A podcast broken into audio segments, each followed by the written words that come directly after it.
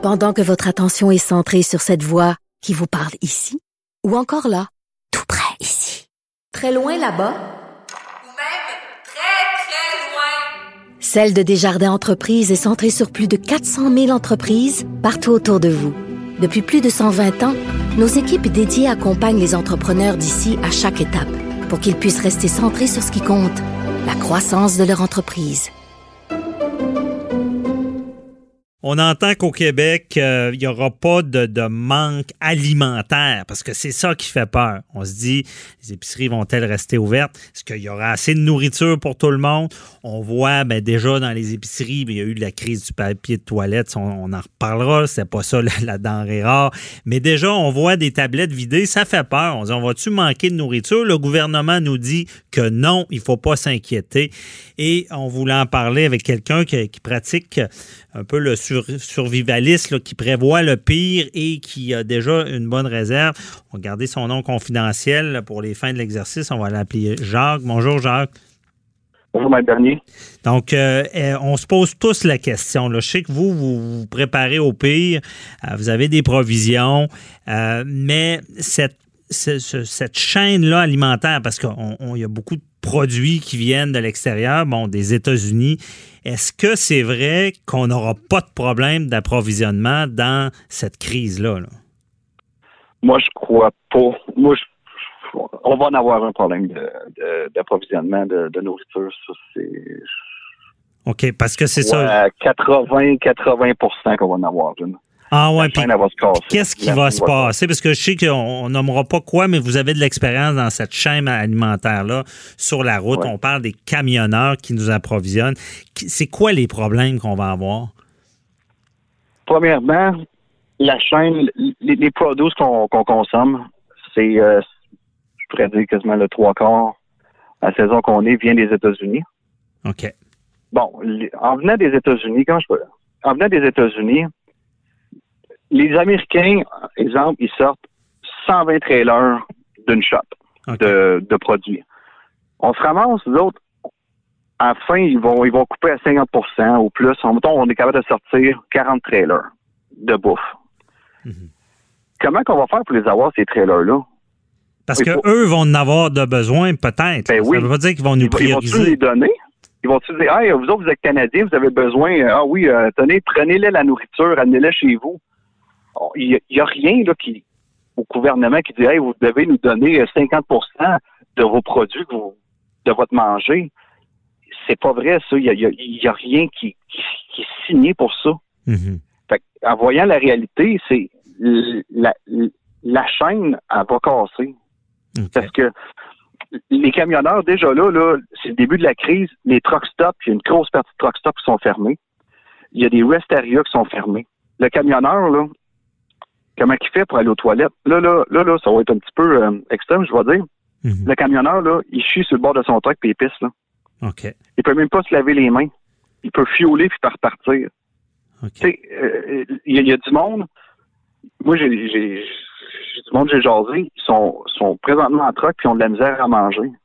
Parce qu'il n'y a plus rien. Le monde a vidé les épiceries aux États-Unis, puis ils ont vidé, ils ont vidé les truck stops, fait qu'ils ont fermé les truck stops. Fait que le monde sont poignés, ils disent, hey, je mange quoi, là?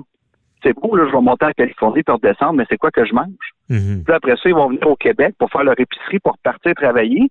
Quand on va arriver au Québec, ben, on va faire une ligne, va avoir le droit juste à avoir, hey, tu as le droit d'avoir juste ça, juste ça, juste ça. Je veux dire, comment tu veux que le, le camionneur fasse sa job s'il n'est même pas capable de se nourrir à la base? Ben, c'est pas intéressant pour eux de continuer à travailler. Ben, euh, s'ils se mettent en péril. C'est impossible. Ouais. Oui, c'est se mettre en péril.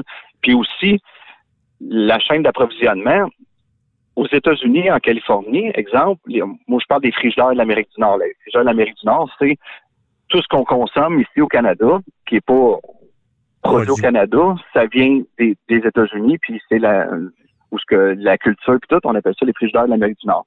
Mm -hmm. euh, les frigidaires, le monde qui travaille là, quand je peux dire, je ne veux pas être extrême, mais il y a beaucoup de monde sans papier sont pas assurés.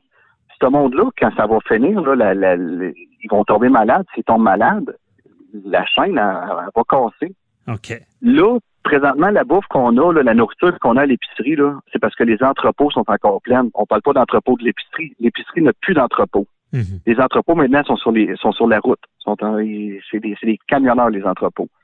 Les entrepôts en Californie, aux États-Unis, au Canada, il y a encore du stock. Ils sont pas en rupture. Mais quand, moi j'ai dans à peu près quoi, deux semaines, les entrepôts vont commencer à être vides. Qu'est-ce qu'on va faire? Là, c'est là qu'ils vont dire, bon, check, on a 25 trailers qui sortent de petites soupes habitants, exemple. Bon, ben, euh, c'est qui qui a le droit de les avoir? Ça sera sûrement pas les, Canadiens qui vont avoir le droit de les avoir, ces trailers-là. Donc, il y a un risque que, que ça se rende même pas. Et parlons encore des conditions des camionneurs. Euh, cette- ce manque senti-là, ça les met en danger sur la route aussi, là. Ce que j'ai compris Ouais, ouais. aux États-Unis. Ah, le, le FMCSC a changé la loi. Euh, ceux qui transportent de, de la nourriture puis euh, des, des produits pour euh, la santé, plus de logbook. OK. Ils n'ont plus besoin de, de logbook pour leurs heures de conduite. C'est non, roulez tant que vous voulez. Mhm. Mais la santé des camionneurs, la santé des camionneurs, puis le bien-être aussi, tu sais, il faut qu'ils mangent ce, ce- ce monde-là. Là. Ils, ils ont, le droit aussi à aller prendre leur douche. Et Ben oui. là, là, avoir ça, là, c'est juste le début, là, puis il y a des truck qui sont fermés, les rest areas sont fermés aussi, que les gars ils se couchent. Mhm. Aussi, aussi qu'ils vont se laver les mains, ah, les gens, aussi qu'ils vont faire le, le besoin. C'est c'est quelque chose, là, c'est...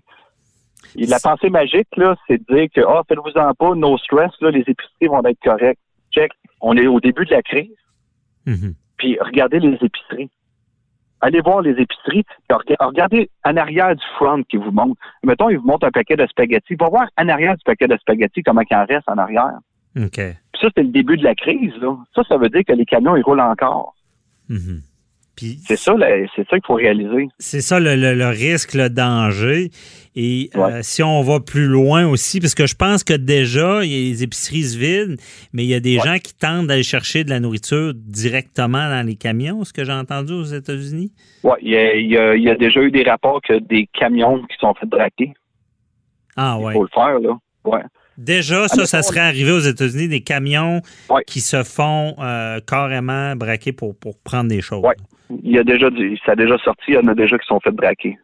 Ah ouais. Donc, il y a ce danger-là dans, bon, encore une fois, on va dans, dans le pire, dans l'extrême. Donc, il y a un danger que ces camions-là deviennent des- comme une, une cible. Ah oui, c'est, c'est- on a tout le temps été une cible, puis là, c'est encore pire. Parce que le monde, il pense, hey, ils ont des beaux produits, ça se peut qu'il y a des télés, n'importe quoi. Mais là, à cette heure, c'est, ils s'en foutaient du, du lot de, de, je sais pas moi, de céleri ou de tomates ou de, de, de canne de, de, de canne de soupe. Mais à cette heure, c'est plus ça. C'est, hey, ça se peut qu'il y ait la canne de soupe, lui.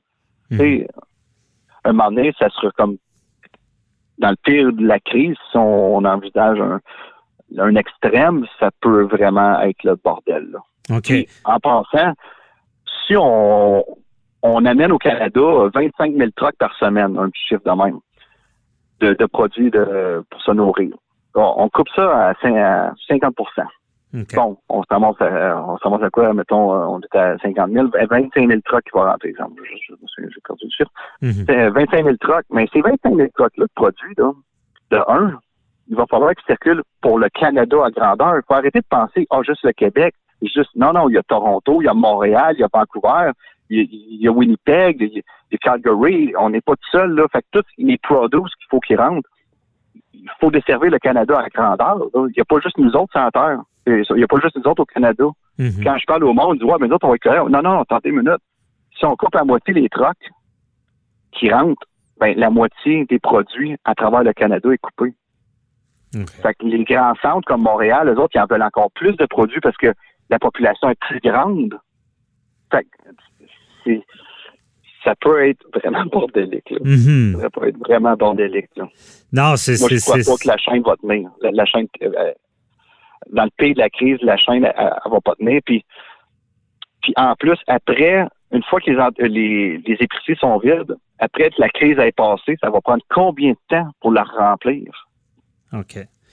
C'est autre chose aussi qu'il faut penser. Est-ce qu'il y a une bonne partie qui se fait par train aussi, par exemple? Ou euh, c'est. Mais c'est qui? qui- Ouais, mais il y a une partie qui se part par train, mais du train, c'est le camion qui l'amène au train. Le train, il arrive, puis le camion le prend, puis il le ramène. Tu comprends? Tout passe par le camion. Tout, tout ce que, tout ce qu'il y a, là, vous avez, vous touchez, c'est un camion qui l'a transporté. Ça a passé dans les mains d'un camion.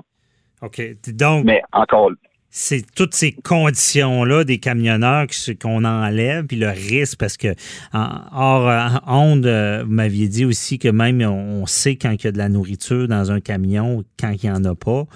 Euh, Ouais. Tout ça peut faire en plus que ces, ces gens-là ne voudront plus faire ce trajet-là. Ça va devenir un trajet périlleux. c'est stressant. C'est stressant. Sérieux, c'est vraiment stressant.